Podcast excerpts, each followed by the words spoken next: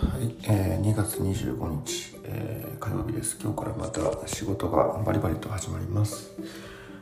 えー、今日は、えー、この前ちょっと読んだ本、ホリエモンの本ですげえ、ホリエモンの本って基本的にどの本も同じようなことが書かれてるんで、ほとんど今新しく書くことはないんですけど、えー、ちょっとたまたま見たやつですげえいい言葉が載ってあって、それをちょっと紹介したいと思います。えっと、幸せになるためにどういう行動すればいいかっていうところなんですけど、まあ、幸せって何かっていう人それぞれの価値観があるしまたそれはまあ更新されていくものだと思うんでまあ一概にこれだって言えないと思うんですけど一個だけ、えっと言えるとしたらえっとえっと三大欲求、えーまあ、性欲食欲睡眠欲これっていうのはえっ、と一日寝るごとに更新されるというかリセットされるっていうのかな。えっ、とこれ素晴らしいメカニズムだと思っててどんなにお腹いっぱい食べても次の日にはお腹が空いてるし、まあ、次の日って言わずとももしくは何時間後にはお腹が空いてるし食欲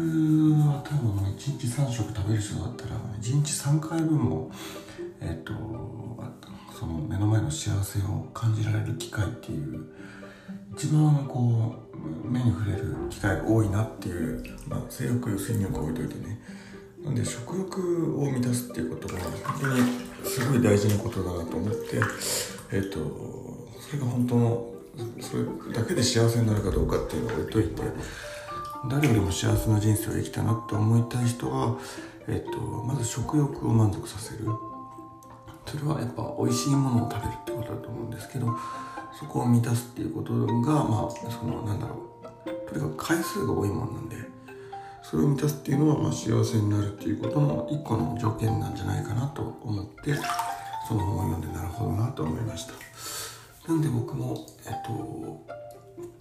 美味しいものは絶対にあの妥協せずに食べたり食べようとしていろんなとこ足運んだりはしててえっと逆になんか、まあ、時間的制約だったりとか美味しいものが食べれないぐらいなんだったら無駄にそこでカロリー入れるのはすごい嫌なんで大体そばとか本当あのステーキとかコンビニのなんかこうなんだっけあんまカロリー取らないやつサラダチキンとか